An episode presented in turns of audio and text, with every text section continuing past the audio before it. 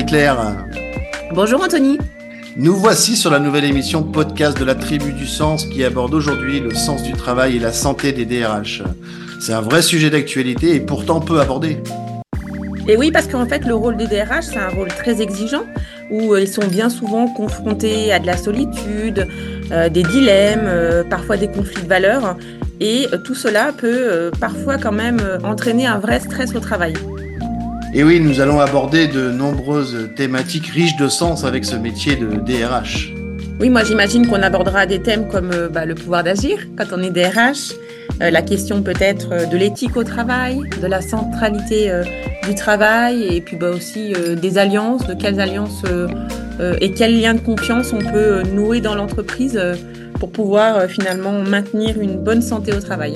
Ok, eh bien allons-y, allons rencontrer ces personnes pour mieux comprendre le sens de leur travail. Et oui, avec grand plaisir, alors à tout de suite. Allez, c'est parti. Nous rencontrons aujourd'hui Patricia Traversaz, DRH de l'hôpital de Fourvière. Très bien, ben bonjour euh, Patricia, bonjour Marie-Claire, merci. Bonjour. Euh, bonjour. Merci de votre, euh, de votre belle présence au sein de, de, ce podcast de la Tribu du Sens qui aborde cette question du sens et là spécifiquement du sens au travail et de la santé des DRH. Donc on verra quel lien il y a entre ces deux, ces deux dimensions. Et merci particulièrement à Patricia d'avoir accepté l'invitation au sein de ce podcast. Alors pour commencer, euh, Patricia, je te propose de, bah, de nous dire c'est quoi finalement euh, être DRH dans un hôpital et en particulier l'hôpital de Fourvière à Lyon? Alors, être DRH dans un hôpital. Alors, c'est vrai que moi qui ai fait toute ma première partie de carrière dans ce que ma DG appelle le monde marchand, euh, depuis euh, un peu plus de 15 ans que je suis à l'hôpital de Fourvière, que j'ai rejoint le monde de la santé. Euh, je pense que ça a donné beaucoup plus de sens à, à mon poste. Euh, on va dire que je suis tombée dans les ressources humaines quand j'étais petite parce que j'ai toujours fait que ça en fait. J'ai commencé comme adjointe et puis petit à petit voilà je suis arrivée DRH. Mais euh, vraiment euh, je crois que mon ma découverte du monde de la santé parce que je l'ai découvert, ça m'a vraiment conforté dans le choix que j'avais fait et dans alors je vais peut-être pas dire l'utilité, c'est peut-être un mot fort, mais en tout cas dans le sens, oui, dans le sens et dans ce que je pouvais apporter en fait euh, euh, à l'organisation du travail et aux salariés en général. Et spécifiquement dans ce secteur de, de la santé. Et, euh... et, spécifiquement dans ce secteur de la santé, oui. Hmm. Et alors du coup, quand on quand on parle de notre sujet de prédilection, euh, qui est le, le, sens du travail et la santé des DRH, toi, qu'est-ce que ça t'évoque comme ça spontanément ce sujet euh, dans ton quotidien, dans l'exercice de ton métier? Bah moi, ce que ça m'évoque un peu, c'est que euh, effectivement, si on, si dans notre, euh, si dans notre poste de DRH, on trouve pas de sens et on n'est pas, euh, on va dire, en adéquation avec avec sa direction, mais aussi avec ce qui est mis en place dans dans l'entreprise, quelle qu'elle soit, que ce soit un hôpital ou dans lequel on travaille, c'est compliqué et ça risque de nous générer beaucoup de stress et, et, et des problèmes, je pense, euh, un peu, alors psychique, c'est peut-être un peu fort, mais en tout cas, en tout cas, beaucoup de stress et ça va nous mettre à mal dans nos métiers. Mm-hmm. Un stress par manque de cohérence ou de cohésion euh, ou de coordination, je sais pas comment il faut le nommer. Oui, je pense par manque de cohérence. Quel type de stress ça peut ça peut engendrer ou tu as bah, auquel tu as déjà moi, dû faire moi, face Moi, à titre personnel, si je suis pas euh, si je suis pas en adéquation avec les décisions qui sont prises, alors je peux dire dans l'entreprise quelle qu'elle soit, parce qu'avant d'être dans la santé, j'étais dans d'autres secteurs d'activité. Euh, ça me met mal et du coup, euh, bah, j'ai pas forcément envie de, le faire et je m'épanouis pas dans ce que je fais. Donc si je m'épanouis pas, euh, forcément, euh, bah, je, je suis pas bien à titre personnel et, et ça me génère euh, hmm. la souffrance, on peut dire. On peut. Je, quand je suis arrivée à l'hôpital, je me souviens que les salariés parlaient de à l'hôpital, les soignants parlent de souffrance au travail. Je trouvais que c'était excessif comme terme parce que moi je venais du monde, je venais des télécoms pour pas les nommer et euh, et en fait, on n'employait jamais ce mot de souffrance au travail. Pour moi, ça a été une grande découverte en arrivant à l'hôpital. Au début, je me disais non mais ils exagèrent de parler de souffrance au travail. Et petit à petit, en fait, j'ai compris ce qui mettait derrière ce mot. Et, et je, voilà, je, je, je, comprends que si on n'est pas bien dans son travail ou si on rencontre des difficultés, ben forcément, ça nous met, euh, ça nous met en difficulté, voire en souffrance, oui. Oui, c'est une souffrance de nature euh, physique, mais surtout psychique finalement. ouais. Parce que la perte de sens crée un, une espèce d'aliénation, d'empêchement, euh, de pouvoir se sentir bien dans son travail, d'y mettre du sens. Euh. Et du coup d'être motivé, d'être content de venir travailler. Alors après, euh, on entend des, gens qui nous disent qu'ils vont travailler la boule au ventre, etc. Bon ben moi c'est pas ma façon de voir des choses, aussi bien pour moi à titre personnel, mais que pour les, les salariés de l'hôpital de Fourvière par exemple. Moi quand quelqu'un, si, ça arrive que quelqu'un vienne me dire pour une raison ou pour une autre qui vient travailler avec la boule au ventre, bah, j'essaye de travailler avec lui, de voir ce qu'on peut faire justement pour plus qu'il ce, pour plus qu'il vienne travailler avec la boule au ventre parce que je trouve pas ça euh, normal. Mmh. Et cette question du sens, du coup, euh, quand quelqu'un vient vous voir qui vous dit, bah, je, je viens avec ta boule au ventre euh, et je suis vraiment pas bien chaque matin, comment vous en, alors, on l'entend, mais comment mm. on s'en saisit? Alors, c'est pas toujours euh, une question de sens. Hein. Quelquefois, ça peut être une, une question de, de mal-être dans l'équipe parce qu'on s'entend pas avec ses collègues, parce qu'on partage peut-être pas les mêmes valeurs ou parce que voilà, pour différentes raisons. Hein. Mm. Euh, mais ben, comment on s'en saisit? Euh, C'est c'est un peu alors soit on peut s'en saisir de façon générale et on essaye de trouver des solutions euh, pour une équipe. Pour euh, après, quelquefois, on est aussi obligé de faire de l'individuel et de mmh. travailler avec la personne, de lui proposer peut-être un accompagnement ou euh, enfin de voir comment on peut travailler avec elle. Qu'est-ce qui qu'est-ce qui est nécessaire pour elle pour qu'elle retrouve le goût du travail et en tout cas de venir travailler mmh. sereinement, on va dire. Mmh. On, cherche à comprendre. il y a une intention de chercher à comprendre un petit peu l'origine, la cause ouais, le mal-être. De, ce mal-être euh, qui peut être de nature effectivement individuelle, relationnelle de de proximité ou plus globalement de conflits de valeurs, par exemple avec l'entreprise ou euh, oui, ça peut être parce que la charge de travail est trop importante et que du coup, euh, ben, dans le monde de la santé, euh, il y a des patients à prendre en charge. Donc si, par exemple, quand il y a des absences, si on n'est pas arrivé à remplacer les absents, bah forcément, au lieu d'avoir une aide-soignante, au lieu d'avoir six patients à prendre en charge dans la journée, eh ben elle en a peut-être dix. Et du coup, forcément, quand on en a dix, on a moins de temps à consacrer à chaque patient et ça, et ça peut générer effectivement euh, des difficultés. Mmh. Mmh.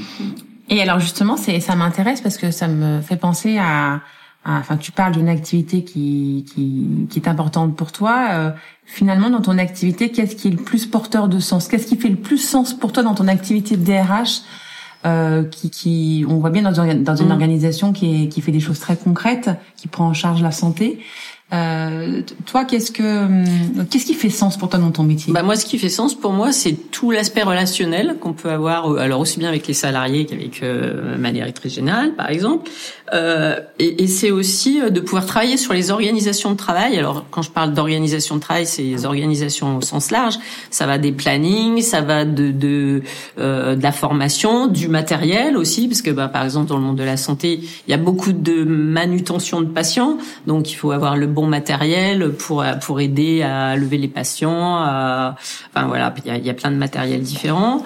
Euh, c'est aussi le travail ben, sur tout ce qui risque non seulement physique mais aussi psychique parce que il y a aussi de l'agressivité pardon dans le dans bah, comme dans je pense dans tous les secteurs mais mmh. Peut-être que dans le monde du dans le monde de la santé, ça peut être euh, un peu exacerbé parce que comme les gens souffrent euh, quelquefois. Alors l'agressivité, moi je travaille l'hôpital où je travaille, c'est un hôpital gériatrique. Mmh. Donc c'est pas souvent les patients ou alors en tout cas quand il y a de l'agressivité euh, de la part d'un patient, c'est souvent lié à sa à ces troubles du comportement en fait. Mm. C'est pas c'est pas qui veut être euh, vraiment agressif avec les patients, avec les soignants, pardon. Par contre, il y a des familles qui peuvent être très agressives parce que bah elles sont mm. mal elles aussi parce que mm. elles accompagnent quelquefois un patient qui est en fin de vie. Donc bon, tout le monde ne réagit pas de la même façon. Mais en tout cas, voilà, c'est de pouvoir euh, les accompagner via des formations, via des groupes de parole, via des prises en charge individuelles. Euh, voilà, c'est travailler en gros sur tout ce qui est conditions de travail, risques, et puis d'arriver à, améliorer à chaque fois, même s'il y a toujours euh, à remettre euh, sur l'ouvrage, on va mmh. dire, mais en tout cas trouver des, des solutions qui satisfassent euh, à la fois à titre individuel, mais aussi à titre, au titre, à titre collectif, mmh. euh, l'ensemble de l'équipe ou, ou, des salariés d'ailleurs de l'hôpital. Et euh, justement, j'imagine que peut-être dans ton métier, tu as déjà dû faire face à des critiques sur ta fonction euh, ou des situations difficiles que tu as vécues en tant que DRH.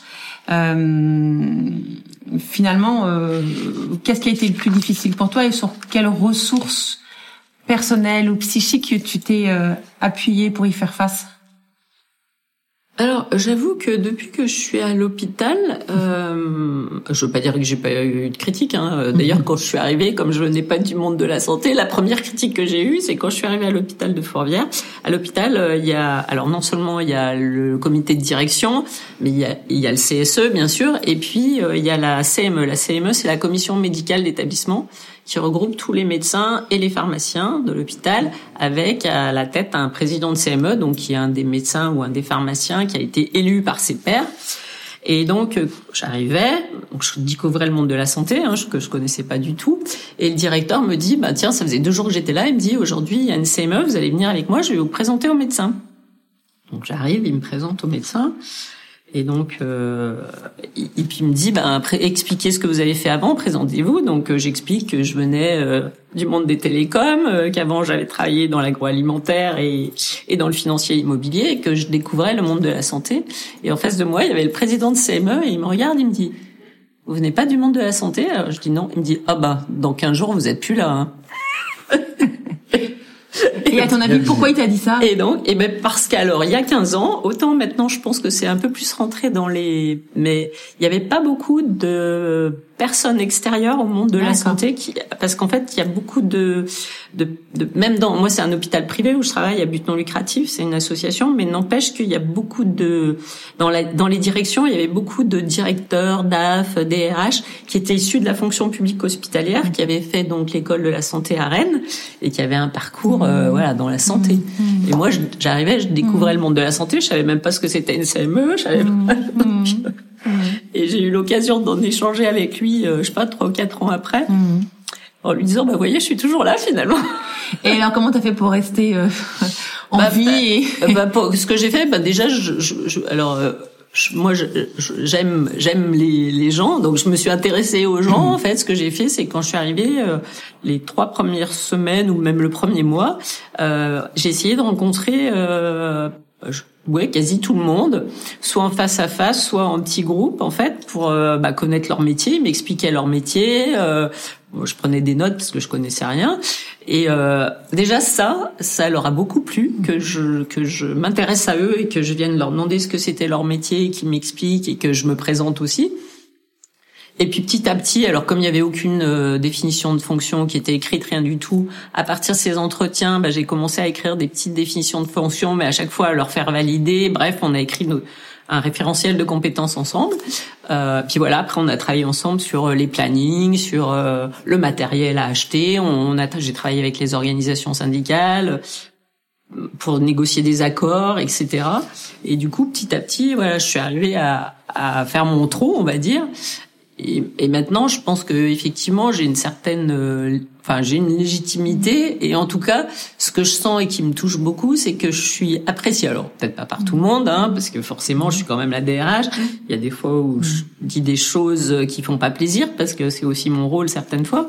Mais euh, la preuve en est, là, j'ai eu deux mois d'arrêt parce que j'ai eu une opération et euh, j'ai reçu plein de messages pendant que j'étais en arrêt, plein de mails des salariés. Et quand je suis revenue, euh, il y a plein de salariés qui sont venus me voir, de l'aide-soignante à l'infirmière, au médecin, etc., pour me dire ah mais comment vous allez, on s'est fait du souci, euh, machin. Enfin voilà.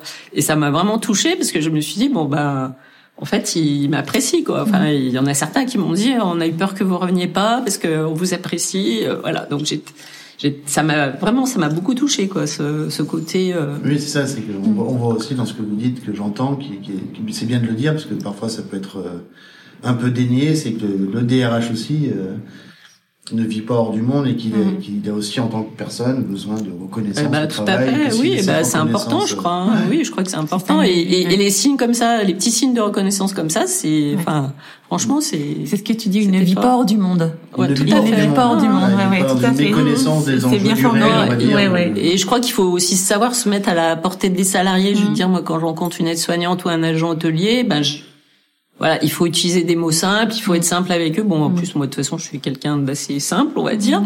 Euh, et, et du coup, je crois qu'ils en sont aussi reconnaissants parce que voilà. On, on- et puis bon, euh, je comprends leurs problématiques quand ils viennent me dire que avec un SMIC, enfin un peu plus qu'un SMIC, ils ont du mal à s'en sortir. euh, je l'imagine tout à fait. Enfin, je veux dire, euh, je, je, je suis, euh, je, je suis pas condescendante avec eux, je suis pas parce que je, je comprends ce qu'ils peuvent vivre et que et que voilà, même si euh, je peux pas tout faire pour eux malheureusement, enfin malheureusement peut-être aussi heureusement pour moi parce qu'il faut aussi que je mais voilà, je pense que c'est important. Euh. Oui, c'est une des compétences du DRH, c'est aussi finalement euh, L'empathie. Oui, c'est l'empathie. Hein, et, et, puis c'est vrai qu'en plus, je pense que quand on est dans une PME, c'est pas non plus, c'est pas comme quand on est dans un grand groupe, qu'on est DRH euh, au siège et que, en gros, les salariés, on les voit pas très souvent. Mm. On est là pour mettre en place des process, des voilà, et puis. Euh, alors que bon, moi, les pro, les procédures, les process, oui, il y en a, mais euh, on les contourne quand même assez régulièrement, quoi, parce qu'il faut aussi savoir s'adapter. Euh, face au voilà, réel, il faut aussi faire face au réel, oui. Et mm. je pense que voilà, il faut pas être que dans la la, la machinerie procédurale. Voilà, euh, exactement. Mm. Et c'est vrai qu'effectivement à l'hôpital, il y a toutes ces démarches qualité qui prennent une place euh, énorme. Énorme, mm. peut-être plus qu'ailleurs. Je me demande même ah, si c'est pas l'environnement dans lequel la question de la qualité, euh, comme le pharmaceutique, est, prend une place vraiment importante, très mm-hmm. importante. De fait, on imagine pourquoi par rapport aux, soins liés aux patients, entre autres. Hein, mais du coup, c'est vrai que finalement, et, on sait qu'il y a une contrainte ça aussi, cette qualité parfois. Et, et, pour le coup, cette démarche qualité à l'hôpital, ça met à mal aussi certains soignants et même les médecins, parce que quelquefois ils nous disent, mais bientôt, moi, je fais plus que remplir. Euh, je suis sur mon ordinateur, faut que je, faut tout que je saisisse, faut tout que je, parce que si jamais, parce que la démarche qualité, parce que et, ça nous, ça, ça les coupe. Enfin oui. C'est leur retour, c'est de nous dire on n'est pas assez au, lit du patient, auprès du patient, parce qu'on est toujours en train de, de devoir justifier, de devoir. Parce qu'ils sont temps sur une traçabilité de ce qu'on fait plutôt que de faire ce qu'on devrait faire. Voilà, exactement. et, et, ça, et c'est vrai que ça les met à mal et que ça faut l'entendre, mais qu'en même temps euh, il y a une démarche à.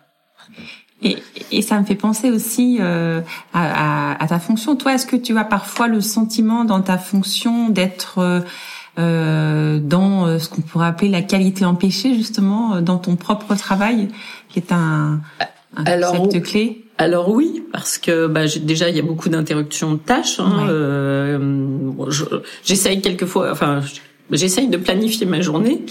Et puis, ben, à la fin de la journée, je m'aperçois que mm. j'ai tout fait sauf ce que j'avais prévu de faire, souvent. Mm. Bon, à part les réunions ou les, parce que ben, il y a sans arrêt euh, une sollicitation euh, ou euh, un conflit à gérer quelque part. Ou et, et, du coup, ben, quelquefois, c'est un peu au détriment de la qualité de mon travail aussi parce que je me rappelle plus où j'en suis. Euh, par exemple, là en ce moment, on organise les élections. J'avais toujours eu, pas eu le temps de mettre sur la plateforme euh, de, de l'adresse mes, mes accords mon protocole d'accord préélectoral, mon protocole de vote par électronique, et je me suis dit, non mais là faut que je le fasse parce qu'ils vont me déposer leur candidature et moi j'ai toujours pas déposé mais voilà bon il y a des choses euh, comme ça. Je, je oui, je, je, sens parfois que hmm. je suis un peu euh, euh, contrainte par le temps et par et par et par tout ce qui se passe autour qui nécessite qu'on qu'on me sollicite ou et c'est vrai que j'ai du mal à même quand je ferme ma porte en me disant bon je ferme ma porte ils vont pas me mmh. déranger. Ben non ils me dérangent quand même ils ouvrent la porte euh, et du coup j'ai du mal à dire j'ai du mal à dire non ouais certainement. Mmh. et euh, dans ton référentiel de valeur ou dans, dans ta façon de voir les choses c'est quoi euh, faire du bon boulot quand on est DRH bah moi, pour moi, c'est euh, faire du bon boulot. Alors quelquefois, on est amené à sanctionner, hein, mais en tout cas, c'est toujours le faire dans le respect de la personne qui est en face de nous. Euh, et, et, et, la bienveillance aussi. C'est pas parce qu'on a quelque chose à reprocher à quelqu'un qu'on doit forcément euh, mhm. l'enterrer. Enfin, je veux dire, le, mhm. le maltraiter ou le. Mhm. Donc, il faut rester. Il faut savoir dire les choses tout en restant bienveillante, mais en disant aussi que c'est plus possible. Euh, donc, soit c'est voilà, soit c'est une sanction, soit ça peut aller jusqu'au licenciement. Moi, ça m'est arrivé là depuis que je suis à l'hôpital de devoir licencier des salariés pour maltraitance. Bon, alors, faut avoir un dossier euh, bien, constitué, bien constitué mais ça m'est arrivé et je, j'ai quand même, enfin voilà, je suis restée respectueuse et, et bien traitante, on va dire, euh, de la personne que j'avais en face de moi, même si je considérais à titre personnel que c'était vraiment il y avait des manquements, des, manquements graves voilà. Mais euh, voilà. Donc c'est ça c'est c'est pouvoir euh, et puis moi c'est aussi savoir dire non quelquefois quand on quand, euh, bah, par exemple, ma DG peut me demander euh, de mm. faire quelque chose que déontologiquement et à titre, je, je, je peux pas faire parce que c'est contraire à mon Alors est-ce qu'on va dire à mon éthique, à mon, bah, je sais pas, mais en tout cas, euh, voilà. Et, ça m'est arrivé euh, il y a pas très longtemps de dire non à ma DG. Mmh, mmh. Et alors justement cette question du des conflits, ce qu'on pourrait appeler en psychologie du travail, des conflits de critères de, de, la qualité du travail, hein, c'est un terme qu'utilise notamment Yves Clos. Euh, bah, vous, vous êtes amené à devoir intégrer, ingérer, en tout cas digérer euh, et faire avec ou contre ces, ces, conflits de critères de la qualité. Du coup, ça, ça, ça peut être une source de, de mal-être et de souffrance pour le coup, non? Dans, dans, ce conflit interne vécu, de conflit de valeurs, entre notre éthique personnelle, est-ce que oui. l'organisation nous demande finalement bah, mm. comment on se positionne, comment on, on se mm. positionne dans cet entre-deux qui n'est pas simple du tout et voire même euh, oui, c'est paradoxal finalement. Quelquefois c'est compliqué, quelquefois faut savoir dire les choses et en parler. Moi c'est ce que j'essaye de faire. Alors des fois je je prends un peu de temps avant d'en parler parce que je sais pas trop comment l'amener, comment le présenter. Mais euh, finalement, je le fais toujours et je me rends compte qu'une fois que je l'ai fait, je me sens beaucoup mieux. Et puis après, euh, bon, euh, moi, je, je sais ce que. Après, je suis pas la je suis pas la directrice ou le directeur général, donc je comprends qu'il y a aussi d'autres enjeux, d'autres. mais il faut qu'on me les explique. Et puis moi, j'explique aussi pourquoi il y a des choses que je peux pas faire. Euh, et après, on, on, décide entre guillemets de si on le fait, ou si on le fait pas. Et bon, après, quelquefois, j'ai fait des choses que j'avais pas envie de faire, je les ai fait. Et il y a d'autres fois où j'ai pas fait parce que j'ai expliqué pourquoi je voulais pas le faire et que et que finalement, euh, ma DG m'a dit, m'a donné, enfin m'a donné raison, m'a dit oui, effectivement, je comprends, euh, tu as raison. Euh, essaye de, de, de, voir comment on peut faire autrement. Voilà.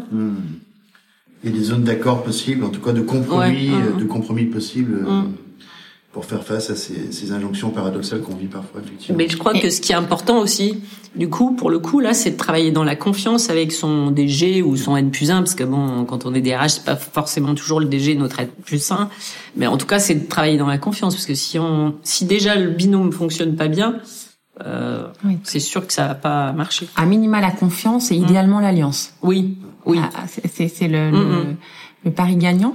Euh, moi, je voulais revenir sur la question de l'éthique, puisque c'est même un sujet dont on a parlé récemment au sein de la NDRH, qui mhm. nous avait beaucoup tous euh, questionnés, voire même passionnés. Oui. Euh, et toi, que, comment tu vois cette question de l'éthique? Est-ce que, est-ce que pour toi, euh, il existe une éthique RH alors une, c'est un peu philosophique. Oui, c'est un peu philosophique. Une éthique RH. En tout cas, ce qu'il y a, c'est que je pense que déjà chaque euh, entreprise a son éthique, en général, euh, qui est d'ailleurs écrite ou pas. Nous, à l'hôpital de Fourvière, on a écrit quelque chose sur l'éthique. Et c'est vrai que ce qui ressort, euh, c'est ce que un peu ce que j'ai dit tout à l'heure, c'est le respect, c'est la, la, bienveillance et la bientraitance. Et la bientraitance, et d'ailleurs, ces trois termes respect, bienveillance, bientraitance c'est aussi bien euh, pour les entre les, les salariés entre eux et je suis salarié comme tout le monde, mais aussi par rapport aux patients bien sûr. Hein. Euh, après, nous, on est une association à 1901, donc on n'est pas là pour faire du profit. On est là pour, euh, si on fait des bénéfices, bon, malheureusement, ça fait un petit peu quand on n'a pas fait, on le réinvestit dans le, en faveur des patients ou des salariés, en fait. On fait pas de, on fait pas de bénéfices, on va dire. Euh, après l'éthique RH, oui, bah, enfin, je pense que oui, il faut forcément. Enfin, il y en a une, mais qui est, je trouve, difficile. C'est des valeurs partagées. C'est euh, bon, bah déjà, c'est le respect euh, mhm. du code du travail, euh, des conventions collectives. Enfin, on peut pas faire n'importe quoi. C'est tout ce qui est respect de l'inclusion, la diversité, l'équité l'égalité, alors je sais pas si on parle d'égalité ou d'équité, parce que quelquefois être égal, c'est pas forcément être équitable. Donc euh, voilà, en tout cas, il y a, y a, tout ça à prendre en compte. Je pense que ça fait partie effectivement de notre éthique, enfin de l'éthique des DRH, enfin, il me semble. Euh, après, c'est vrai que c'est un sujet qui est, qui est vaste, qui est vaste et qui, euh, en plus, euh, n'est pas peut-être forcément euh, pour tous les DRH. Euh... Mmh. Oui, mais moi j'entends que dans l'éthique, il y a une notion de, pour dire simplement, hein, sans, être trop philosophique, mais une notion bon, de morale, bien évidemment. Mmh. C'est un peu le sens commun, mais de, j'ai presque envie de dire aussi de système de valeurs. Oui, je crois que c'est des valeurs anime, partagées. Mais comment ces mmh. valeurs, elles sont justement partagées. et, et l'étymologie du mot éthique. Euh, ethos, qui signifie manière de vivre. Donc peut-être est-ce que avoir une éthique, ce serait pas une manière de vivre ensemble, en partageant nos valeurs ou en tout cas en les confrontant, euh, en ayant la possibilité, en tout cas, de pouvoir les, les confronter, les verbaliser, ça serait peut-être ça. Oui. Parce que vous parlez de dialogue tout à l'heure, en tout cas de possibilité de pouvoir exprimer, euh, partager ce que l'on vit, euh, bah, ça participe d'une démarche éthique, une manière Oui. de vivre pour prendre soin de soi finalement. Et ça rejoint aussi la qualité de vie au travail, parce que nous, on a fait un gros, on a fait, ça fait déjà quelques années, on a un groupe de travail sur la qualité de vie et des- l'amélioration des conditions de travail à l'hôpital. Et quand on a créé ce groupe, je me souviens, on leur avait demandé d'écrire ce que c'était pour eux la qualité de vie au travail. Et c'était à l'époque où euh, on entendait parler de baby food, de, voilà, de plein de choses à côté. Et en fait, ce qu'ils nous ont écrit, c'était que pour eux, euh, la qualité de vie au travail, c'était venir au travail. euh, euh, je euh, je trouve pas mon mot. euh, venir au travail avec euh, joie, enfin avec euh, en étant Engouement en- et- engouement, en étant bien dans son travail ouais. et en ayant euh, le matériel, euh, l'organisation, le le bon planning, le, le bon matériel euh, et une équipe accueillante en fait. Je me souviens qu'il y avait même quelqu'un qui nous avait dit, pour moi la qualité de vie au travail, ça serait que le médecin de mon service me dise bonjour tous les matins. C'était un agent hôtelier et qui nous avait dit que le médecin de son service lui disait jamais bonjour. Mmh. Et je me souviens parce qu'après j'avais eu une discussion avec ce médecin. Je lui avais dit mais euh, vous vous rendez compte que vous ne dites jamais bonjour à l'agent hôtelier? Et en gros il m'avait répondu euh, oui bah c'est un agent hôtelier. Hein. Bah, je lui ai dit ouais mais c'est quand même une personne, ça n'empêche pas de lui dire bonjour. N'oublions pas l'humain Et- et voilà. Et, et, et en fait c'est- pour eux c'était ça la qualité de vie au travail, c'était vraiment euh, c'était les basiques quoi. C'était euh, Vivre ensemble. vivre ensemble euh, dans une bonne ambiance et puis bon bah après il y avait bien sûr le salaire qui a aussi parce que c'est la contrepartie du, du travail avec un salaire euh, équitable Euh, bon après euh, voilà ça Mmh. on met pas toujours euh, Des zones, des zones de négociation Voilà. inévitablement. voilà mais en fait euh, c'était c'était on était on est vraiment là-dessus quoi sur cette définition là de la qualité de vie au travail Et du coup, ça me fait pas dire que la qualité de vie euh, au travail, là, cette fameuse QVT Mhm. dont on entend souvent parler, euh, relève aussi de la qualité du travail finalement et, et des conditions de travail. Donc souvent, je me dis d'ailleurs, euh, on ferait mieux de s'intéresser à la qualité du travail ouais plutôt qu'à la qualité de vie au travail. Alors, ce qui est important aussi, mais enfin, tout à fait non mais je chipote un peu sur les mots, mais quelque part, c'est faut s'intéresser aux personnes et à l'activité. Mhm. Euh, Et donc avec les conditions de réalisation de cette activité pour que les personnes puissent s'y retrouver, c'est peut-être ça qui est important finalement. Ah bah, tout à fait, oui, c'est oui, c'est vraiment ça. Et, et par exemple, dans le monde de la santé, enfin, j'ai eu l'occasion d'échanger avec des soignants qui venaient d'autres établissements hein, euh, et qui me disent quand ils viennent chez nous faire des remplacements, parce que dans le monde de la santé, il y a beaucoup de soignants qui travaillent, qui ont un CDI euh, quelque part dans une structure, puis qui viennent, euh, comme ils font souvent des journées de 11 heures, 11 ou 12 heures de travail, du coup, ils ont beaucoup de journées de libre et ils travaillent ailleurs ou ils font des heures sup. Et, euh, et, et qui me disent, mais ici, euh, il y a des super conditions de travail, il y a plein de matériel. Euh, bah, par exemple, on a un hôpital gériatrique, ils me disent, on a les aides-soignants, ils me disent, on a 6, 7 patients à prendre en charge maxi le matin pour l'aide à la toilette ou pour faire les toilettes. Et ils me disent, dans d'autres structures, on en a 12, voire 15. Et euh, donc, euh, mais comment vous faites? Ben oui, comment on fait? Ben on a mis le personnel en face et on essaye chaque fois qu'il manque quelqu'un, même au dernier moment, de le remplacer. Après, c'est pas toujours, on n'y arrive pas toujours. Hein. Surtout là, depuis un an, c'est plus compliqué. Mais n'empêche que et ça, les, les, les, enfin les salariés de chez nous en CDI, ils le savent et ils, ils le disent d'ailleurs. Quand ils partent de chez nous, c'est jamais parce que euh, il y a des mauvaises conditions de travail, c'est parce que c'est à cause du logement la plupart du temps d'ailleurs. Mais voilà, parce qu'ils se sont achetés euh, une maison à Ah oui. 150 km de Lyon parce que Mhm. dans Lyon et autour de Lyon ils peuvent pas euh, acheter et que du coup après ben il y a tout le tous les inconvénients des trajets, de la fatigue, de voilà. Mais euh, et, et j'ai on a encore eu un exemple, on a embauché un infirmier là euh, qui vient du secteur public. On lui a donné son planning. euh, il- il est embauché à partir du 1er janvier. On lui a donné son planning euh, quasi pour toute l'année 2024. Il nous dit ah mais vous me donnez mon planning pour toute l'année On lui dit bah oui parce que c'est quatre semaines qui se répercutent. Il dit ah mais moi euh, c'est la première. Il a il doit avoir 45 ans. Il dit mais moi c'est la première fois que ça m'arrive. Il me dit moi d'habitude on a notre planning d'une semaine sur l'autre et encore souvent on nous change notre planning. Bon bah voilà c'est des exemples de on prend, enfin, je veux dire, oui, on essaye de prendre en considération quand même. euh, les gens, ils ont pas que leur travail dans leur vie, ils ont leur vie privée aussi, et que si on leur ch- change leur planning sans arrêt, euh, ils peuvent pas s'organiser. Et puis, euh, euh. Oui, et puis d'être dans le déni de cette prise en compte de cette nécessaire qualité Mhm. de, de conditions de travail, euh, si on ne le fait pas, de fait, ça impactera le travail Mhm. directement puisque les personnes. Bah après, au bout d'un moment, elles sont mal, elles s'en vont, ou elles se mettent en arrêt, ou euh, voilà. euh, après, on dit qu'il y a un taux d'absentéisme considérable dans, la, dans le monde de la santé, ce qui est vrai. Hein. Mais bon, il y a aussi des conditions qui font que les gens euh, s'arrêtent. Mhm. Alors, il y a des conditions qui font que les gens ça s'arrête plus facilement parce qu'effectivement, dès qu'ils ont une petite euh, grippe, une gastro ou un truc, ils s'arrêtent parce qu'on veut pas non plus qu'ils contaminent euh, l'ensemble des patients. Dans cet environnement. Donc ça, voilà. Alors que dans une autre entreprise, peut-être qu'on s'arrête pas euh, avec une petite grippe ou un petit rhume, ou alors qu'eux ils s'arrêtent. Et puis bon, il y a, il y a aussi cet aspect. Euh, voilà. Super. pour revenir à, à cette question de, du sens du métier de DRH et, et de la relation avec la, la santé au travail, tout à l'heure vous avez euh, mentionné euh, cette nécessité de, pour vous en tant que personne incarnant cette fonction, de pouvoir euh, en discuter, euh, en parler avec d'autres personnes. Mm. Euh, ça c'est un sujet qui revient souvent sur la table euh, et qui, qui je pense complètement légitime et qui a du sens, mais euh, Qu'est-ce que vous faites pour ça? Enfin, vous en Alors- parlez à qui? Euh, Dans quelle sphère? Comment? Enfin, comment ça se Bah déjà, moi j'essaye d'en parler avec ma DG parce que je- j'estime que c'est quand même la principale intéressée. J'ai j'ai aussi, euh, j'échange aussi beaucoup avec la directrice des soins de l'hôpital parce qu'elle, c'est elle qui a en charge toute la partie soins. Donc même si moi je, je suis DRH, euh, le management des soins c'est quand même elle.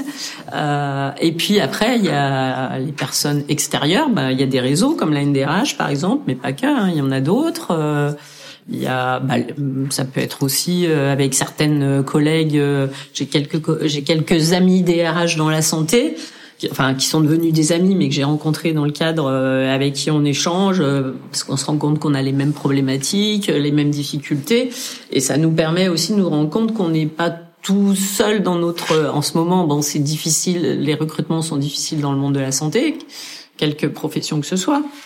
Mais on se rend compte que c'est pas, c'est ce que je dis à mes, collaboratrices, c'est pas nous qui arrivons pas à trouver des CDI, c'est euh, l'ensemble des établissements de santé euh, et à la limite, je pense que nous, on a même un peu plus de, de chance.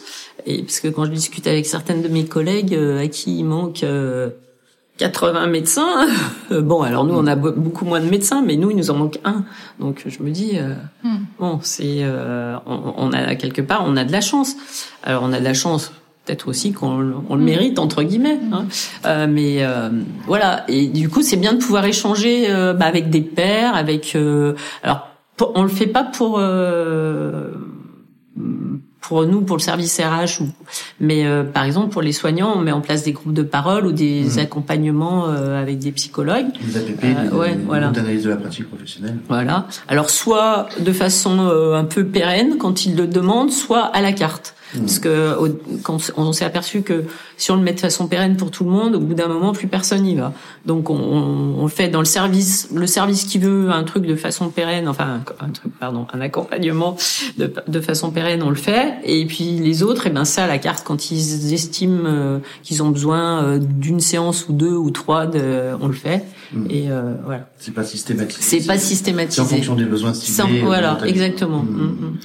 Et donc pour les DRH, il faudrait euh, Quel- systématiser, enfin je sais pas si c'est le bon mot, mais en tout cas installer euh, Oui, des groupes d'échange. des groupes d'échange de, Oui. entre pairs sous forme d'APP, de Mm. ce qu'on appelle les APP, des groupes d'analyse de la pratique Ouais. professionnelle, ou du CODEV, ou Mm. même ce qu'on appelle dans les risques psychosociaux, des, on appelle ça comme ça pour le coup, des espaces de discussion. Mm. Hein, L'expression est plus simple, plus triviale, mais plus parlante quelque part. Mais ça relève en tout cas peut-être d'une nécessité, je me dis, pour les DRH, de Ouais. vraiment installer ça comme, une- comme un fait, euh, un fait managérial évident et nécessaire. Quoi, Mm, finalement. mm. Est-ce qu'il y a d'autres facteurs de protection pour ce métier-là que, que, auquel tu penses? Et alors moi euh, aussi un, un, un moyen aussi. Enfin moi, moi c'est aussi mon équipe parce que j'ai une super équipe. On s'entend bien. Elles sont elles sont très très pro, très puis dynamiques. Enfin et du coup de temps en temps, euh, enfin de temps en temps on se fait régulièrement des réunions, mais de temps en temps on se fait des oh, comment on va appeler ça? Des, des, des, des petites séances de défoulement où on se fait on, dit tout ce qui va pas, tout ce qui nous énerve et qui nous euh, et ça nous fait du bien en fait. Euh, oui, une décharge émotionnelle. En général, ça nous fait toujours rire. et puis du coup, bah après, on est reparti plus. Euh, Pourquoi pas d'ailleurs le rire comme moyen de soulagement d'une tension. Et, et, le, et, le, fait en plus de, de, de bien s'entendre dans l'équipe, ça, ça, aide, ça aide beaucoup en fait. Oui, on y reviendra peut-être mm. sur à l'occasion d'un autre d'un autre mm. épisode, mais je crois que on dit souvent dans, la, dans les facteurs de protection que le soutien des pairs Ouais. Et, et, la capacité à pouvoir échanger, bah, toi, mm. ça se fait avec ton équipe, c'est quelque chose de fondamental. Ah bah tout à fait. Dans dans dans bah, dans le fait de pouvoir faire face aux difficultés. Euh... Oui, oui, tout à fait. Et de pouvoir, parce que bon, c'est pareil quand on est DRH. Euh, euh, bon, bah, par exemple, là, moi, j'ai beaucoup d'échanges avec la directrice des soins parce que c'est elle qui manage les soins, mais il y a des choses qu'on qu'on peut pas dire ou qu'on peut pas partager avec mmh. le DAF, avec le responsable informatique, avec euh, voilà, parce que il y a des choses qui sont confidentielles, qui et du coup, euh, on est obligé, enfin, on le garde pour nous et quelquefois, on a, on aurait envie de de le partager avec quelqu'un pour mmh. euh, pour en échanger. Donc on peut pas tout dire quand on est DRH. Non, on peut pas tout dire. Non. on peut pas tout dire, mais on peut déjà dire un certain nombre de choses. Mais on peut, ouais. Et le partager. Mais écoutez, Patricia, merci beaucoup pour euh, pour ce temps d'échange. On arrive euh, au bout de, de, cette émission de podcast qui a une durée d'une trentaine de minutes pour que ça reste vivant pour nos, pour mmh. nos auditeurs. Merci à vous pour cette participation et nous avoir éclairé un peu plus sur cette, cette fonction DRH qui comporte euh, qui comporte beaucoup de dimensions. Et j'ai envie de vous poser une dernière question, comme je le fais d'habitude pour terminer. Euh, si ce métier de DRH pour vous c'était un, un objet ou une image euh, ou autre chose, toute autre chose, ça serait quoi pour vous? Alors un objet ou une image? Alors une image, je, non, je sais pas, j'ai du mal avec l'objet ou l'image, plutôt un mot. Un mot, pourquoi pas? Ben moi je dirais c'est des une relation bienveillante en fait, peut-être. Ouais, une notion de relation, de rapport à l'autre. Bah, enfin, moi, il me semble que pour être DRH, oui, on est forcément dans la relation. Et il faut aimer les gens, quoi. Enfin, il me semble que ça doit être difficile d'être DRH. Je sais pas si on a euh, quand si on n'aime pas les gens. Mais bon, après, peut-être que ça existe, je sais pas. On restera avec cette euh, cette image de ce, cette expression de relation bienveillante. Euh, pour mieux comprendre ce, ce, métier, cette fonction de DRH. Encore merci à vous. Bah, merci Patricia. Et à très bientôt. Bah, merci à vous pour cette interview. C'était avec très grand plaisir. Merci à vous. À bientôt.